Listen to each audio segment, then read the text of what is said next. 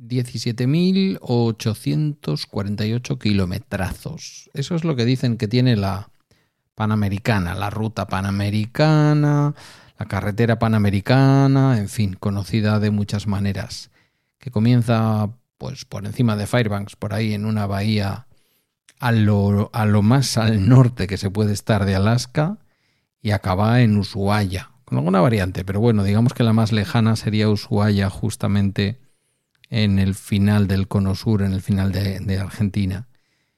Sin embargo, hay un punto concreto, un punto concreto, y esto lo escuché el otro día mm, en referencia a otra historia, y luego lo escuché en mi despacho a nuestro amigo Jade, la semana pasada os hablaba de él, cuando me hablaba de las condiciones y de la situación en Colombia durante años, me hablaba de este punto también.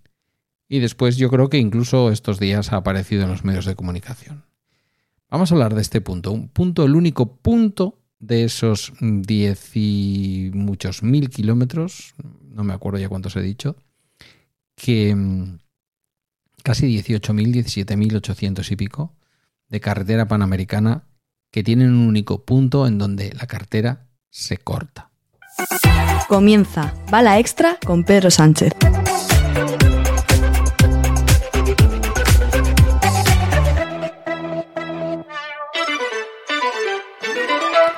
Buenos días, es martes 3 de octubre de 2023, capítulo 1057 de este podcast sobre mis cosas que en el fondo son las tuyas y hoy os voy a hablar justamente de, de un sitio espectacular, un sitio que de pronto, ¿cómo decirlo? A veces, eh, yo sé que esto va a sonar un poco a cuarto milenio, ¿vale? O milenio cuatro, o tercer milenio, o milenio tres, ya no me acuerdo. Un milenio de esos. Eh, pero a veces es como que hay un montón de casualidades en la vida, ¿no? Me, me ocurría esta misma semana con respecto a un capítulo de un podcast muy conocido que suelo escuchar y lo que tenemos preparado para este viernes.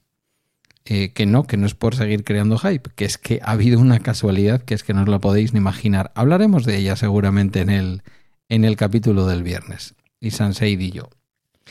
Eh, bueno, pues con esto me ha ocurrido lo mismo. Jade, que os hablé de él la semana pasada en el podcast referencia a su experiencia terrible en Colombia, em, en ese maravilloso país que es Colombia. Lo tengo que decir siempre porque no quisiera que nadie interpretara lo que no es. Eh, no podemos coger el todo por la parte o por las partes o la parte por el todo. Nunca sé cómo se dice esto, que alguien me lo aclare. Em, pero la realidad es la que es. Y una de las cosas que me contaba que vinieron a cuento por algo es la historia del tapón del Darién. El tapón del Darién es una selva tupidísima de la que yo no había oído hablar hasta escuchárselo a Jade la semana pasada. Y después, inmediatamente después, empecé a escuchar algún podcast que hablaba de ella o de él. Alguna información se está planteando Panamá, cortar la frontera con Colombia. Le pregunté a mi hermana que ha estado este verano en Panamá, como sabéis, me dijo que no llegaron tan al sur, pero que acercándose ya a esa zona para cruzar a una isla para atisbar tortugas, eh, lo que empezaron a notar es que prácticamente en cada viaje de unas horas había no menos de 20 o 25 controles policiales y del ejército donde tenían que mostrar toda la documentación, lo que les hizo pensar que era una zona compleja. Y lo es. He encontrado algún artículo en, pues, eh, por ejemplo, en BBC Mundo, eh, voy a ver si luego os puedo enlazar en las notas del programa el artículo.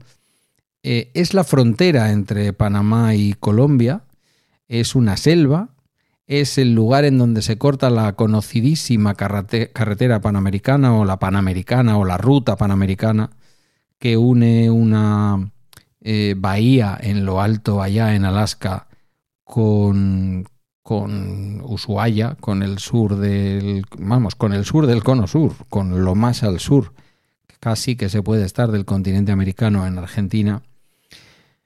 Eh, después de 17.000 o 18.000 kilómetros, una barbaridad. Bueno, pues el único punto en el que realmente se rompe esa carretera o la continuidad, porque hay algunas zonas en donde no se la conoce como la Panamericana, zonas de Estados Unidos que podrían ser rutas alternativas, pero al final hay por donde seguir. Si tú coges una moto, si coges una bici, si coges un vehículo de cualquier tipo, te pones y llegas de Alaska a Ushuaia, pero hay amigo, hay amiga, justo en este punto, incluso cuando se corría, que ya no sé si se sigue haciendo el rally panamericano por esta carretera, eh, en este punto los vehículos eran montados en barcazas, en barcos, en ferries, que eh, cruzaban la frontera entre Panamá y Colombia de esa manera.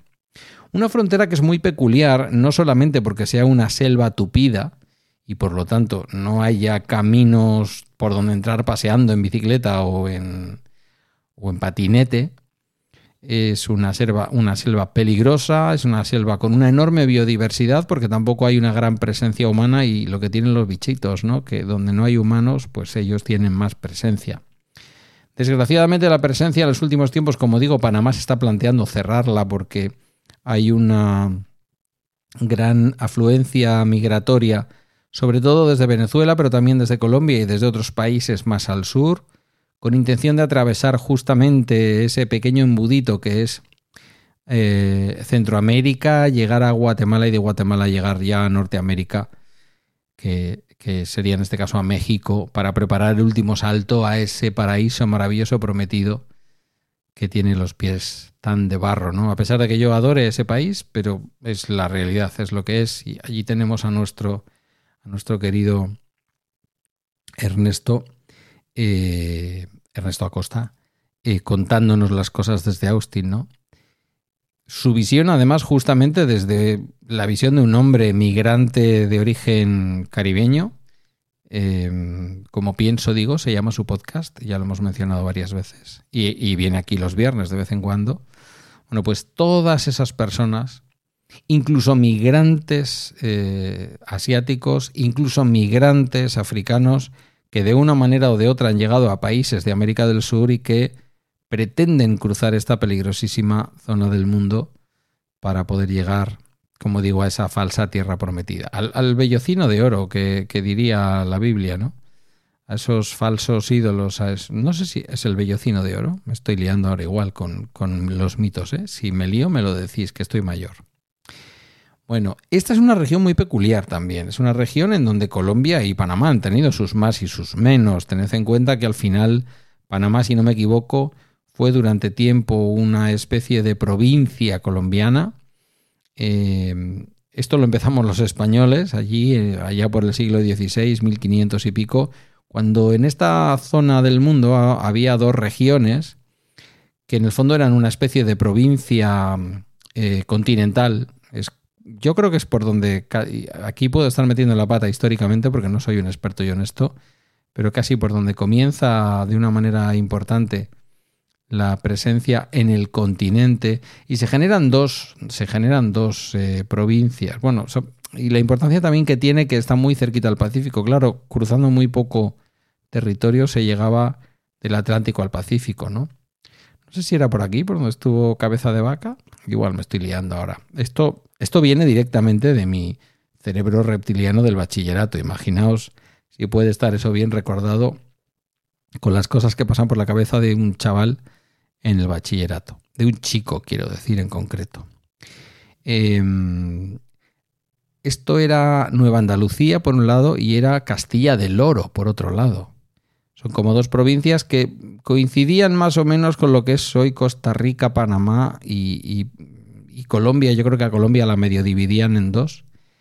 Y después eh, eso pues eh, se heredó históricamente de manera que Panamá se mantuvo ahí como formando parte de Colombia. Ya digo, no voy a entrar ahora en detalles, hubo su ruptura, su independencia, la independencia de Panamá, que al final, que al final pues le vino muy bien tener ahí un pedazo de tapón como el tapón del Darién, que realmente pues se convierte en una más que una frontera, ¿no?